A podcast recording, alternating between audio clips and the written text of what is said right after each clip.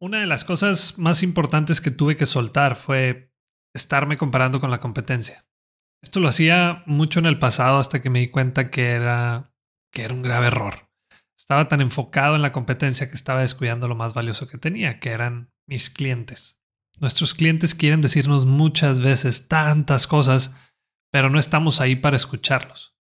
Haz la prueba y te garantizo que te va a sorprender la información tan valiosa que vas a recibir. Thank you.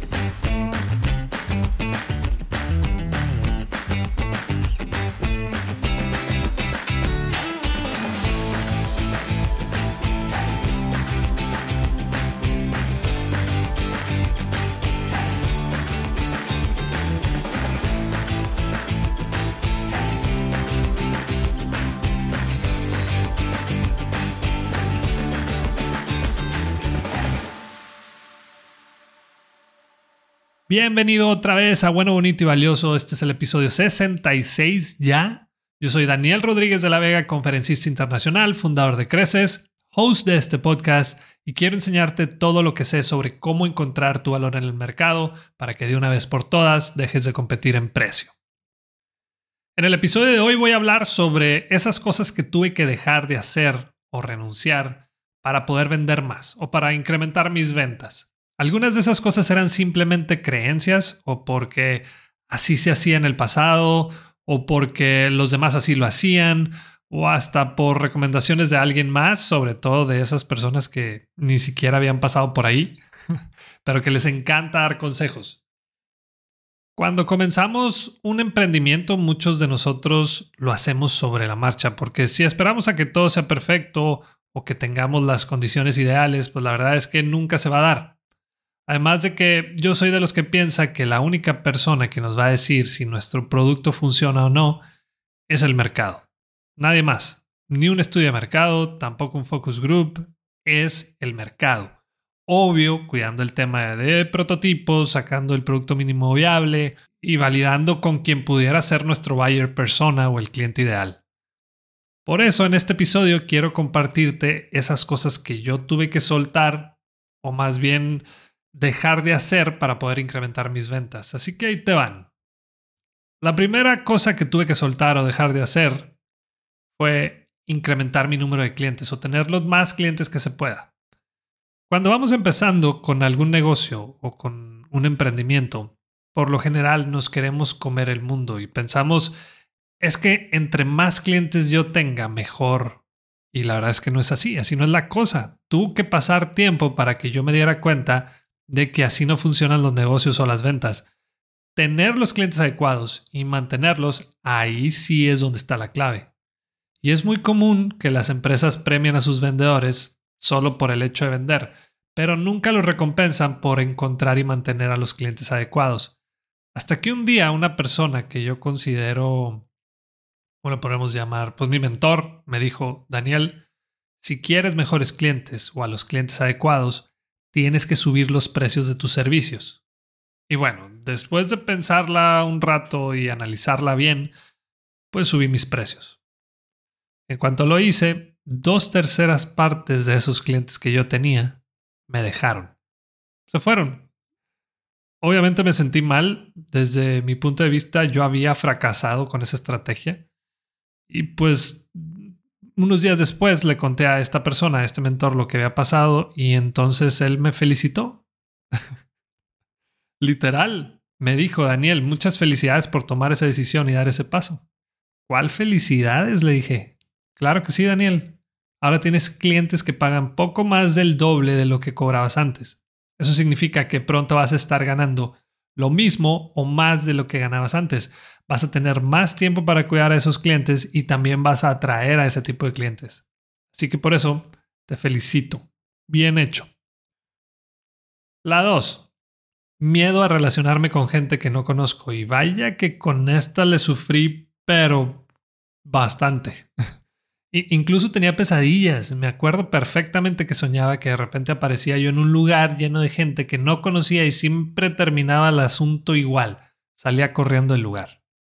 La verdad es que hasta la fecha sigo trabajando en eso. Por ejemplo, mis conferencias las empiezo siempre de atrás para adelante. O sea, empiezo a caminar del lado opuesto al escenario. Porque nomás de ver a toda esa gente que me está viendo, pues me pone muy nervioso, me pone muy mal. Entonces, si voy de espaldas, pues me ahorro ese momento de pena, aunque sea por un momento. he, buscado otras maneras de mejorar esa situación y algunas de las cosas que hago son pues forzarme a hacerlo también porque sé que no me queda de otra. Empecé también a ir a eventos pequeños de networking, me inscribí en algunas cámaras de comercio y así. Otra cosa que hago es que busco a alguien o alguna persona que me acompañe a ese tipo de eventos o rápido busco una cara conocida en ese lugar y pues de ahí me agarro. La número tres, estar en todas las redes sociales. Ya ves el típico dicho, si tu negocio no está en las redes sociales, significa que estás fuera de la jugada. Ya ahí vamos tratando o buscando estar en todas las redes. Queremos estar en Facebook, queremos estar en Twitter, en Instagram, en Pinterest, en TikTok, etcétera, etcétera. Y yo soy de los que piensa que es preferible tener bien atendida esa red social donde está tu cliente ideal que buscar estar en todas. Sobre todo cuando hablo de marca personal, porque esa la manejamos nosotros. Hace un tiempo hice el ejercicio de ir soltando esas redes sociales que no me generaban nada.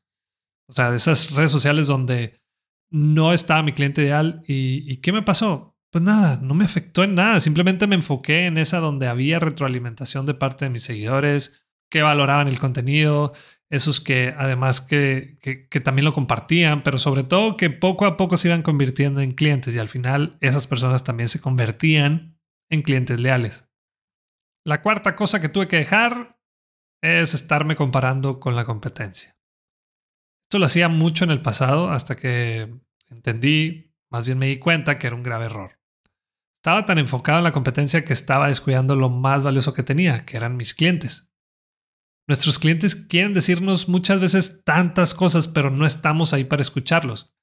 Haz la prueba y te garantizo que te vas a sorprender de la información tan valiosa que vas a recibir.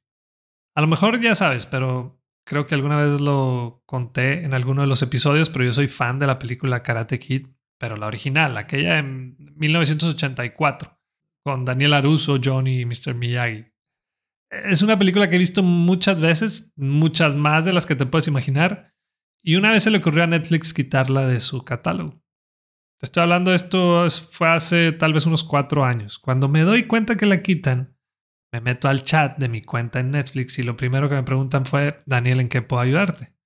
Y yo la verdad es que estoy medio triste, agüitado, porque me quitaron Karate Kid de la plataforma y la verdad es que es mi película favorita de todos los tiempos. Y me contesta, ah, Daniel San, Entiendo perfectamente cómo te has de sentir, me dijo. También es de mis favoritas y te explico por qué no está ahorita en nuestro catálogo. Nosotros pagamos los derechos de las películas para poderlas tener en, nuestra plataforma y cuando se vence el pago de esos derechos, pues los tenemos que retirar. Eso no quiere decir que nunca más van a estar disponibles, simplemente a veces tarda un poco más, un poco de tiempo en que regresen. Ahí te va lo que podemos hacer te averiguo en este momento en qué pasos anda esa película o los derechos de esa película para que te des una idea más o menos de cuánto tiempo puede tardar en regresar. Vuelve esa persona y me dice, Daniel, de cuatro a seis semanas ya debe estar de vuelta Miyagi y todos sus alumnos en Netflix. Órale, te agradezco y yo voy a estar pendiente. Pasan las cuatro semanas y en eso recibo yo un correo de esa persona, de esa misma persona, nada más para avisarme que la película ya está disponible de nuevo. Yo sé que la película no la pusieron porque yo la pedí, claro que no. Lo que sí hicieron fue escucharme, ponerse en mis zapatos, me comunicaron cómo funcionaba su servicio y no nada más eso, me dieron seguimiento a la conversación que ya habíamos tenido. En serio, escuchar a tus clientes es un gran negocio, gran negocio. Y la quinta y última cosa que tuve que soltar o dejar de hacer es pensar que mis clientes me dejaban por precio o porque alguien más se lo daba más barato. Y este punto es muy común todos queremos entrar al mercado siendo baratos o por lo menos debajo del precio de nuestra competencia y la razón es porque pensamos que siendo baratos vamos a abarcar un mercado más amplio o, que vamos a atraer más clientes. Pero de repente me di cuenta de que esos clientes me estaban dejando cuando alguien más se los estaba dando más barato. Típico, ¿no? Daniel, es que tenemos otra propuesta igual a la tuya y pues allá es dos mil pesos más barata bájale tu precio o por lo menos igualame el precio para poder trabajar contigo. Ahí me empecé a dar cuenta que esas personas o esas empresas no me estaban buscando por la calidad de mi trabajo o los resultados que yo les podía ayudar a conseguir, sino que simplemente me estaban buscando por, por mero precio. En gran parte el problema o el responsable de que esto pasara, pues era yo. Porque nadie me obligaba a trabajar con ellos. Yo simplemente pensaba, si no les doy lo que quieren en cuanto a precio, pues me van a dejar, se van a ir. Hasta que un día una persona me dijo, Daniel, en los negocios y sobre todo al momento de vender, hay un momento en el que tenemos que ser muy valientes. Y yo le pregunto, ¿y eso cuándo es? Pues cuando el cliente nos pide un descuentito.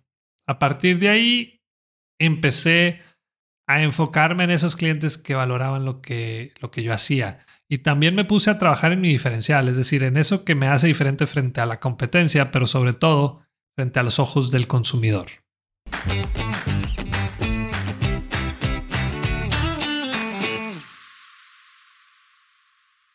Seamos realistas. Toda la información que podamos tomar en un curso, taller o conferencia lo podemos encontrar en Internet, YouTube o en otra plataforma, pero ¿cuál es la ventaja de pagar por uno de ellos? El tiempo. En otras palabras, la curva de aprendizaje es mucho menor y es por eso que diseñamos en Creces la videollamada de mentoría. Es un espacio solo para ti, con herramientas, estrategias y tips que te pueden ayudar a cumplir el objetivo que traes de una manera mucho más rápida. Entra a crecesmx.com y en la sección de Aprendamos vas a encontrar la videollamada. Muchas gracias y continuamos. Vámonos de una vez a la sección de preguntas y respuestas. Estuvieron muy buenas esta semana y aquí te van las mejores tres. La primera pregunta la mandó Edgar.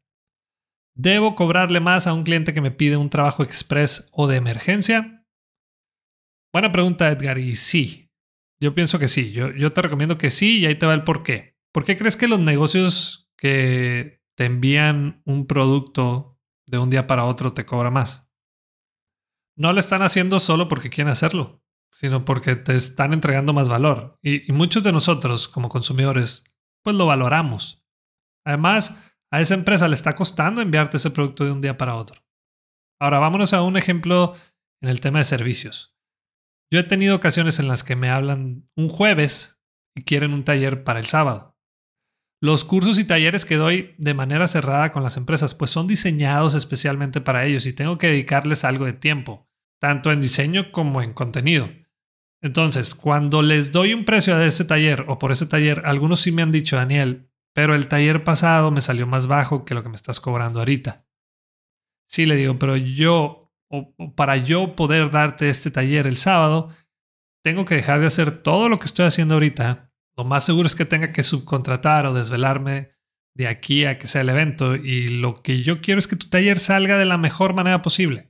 En otras palabras, quiero atenderte como te mereces. Yo quiero que obtengas lo mejor por lo que tú estás pagando y estoy seguro que puedo ayudarte. ¿Te parece? Creo que nunca me han dicho que no, pero es, es completamente válido hacerlo, Edgar. La segunda pregunta es de Luisa. Tengo un prospecto que me pidió una propuesta y por estar tan metido en mi trabajo, se me pasó mandársela. No me ha recordado y yo tampoco me he reportado. ¿Crees que deba contactarlo o ya lo doy por perdido? Hola Luisa, y ese es un error que estoy casi seguro que la mayoría de nosotros o de los negocios lo han cometido.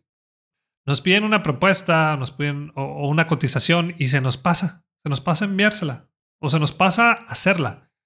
Luego ya como que nos da pena contactarlos porque a lo mejor nos van a restregar en la cara que no quisimos el trabajo o que ya tienen a otro que sí los atendió. Pero te platico un caso que a mí me sucedió. Una persona me pide una propuesta de capacitación. Yo no había trabajado con ellos, pero me pide una propuesta de capacitación para su empresa y todo iba muy bien. El caso fue que yo andaba muy atareado con mi conferencia anual, esa que hago todos los noviembres. Y bueno, pues yo le había dado un día para enviársela y nomás se me olvidó.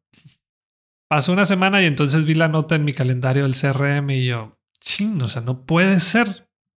¿Cómo se me pasó? ¿Cómo se me pudo olvidar?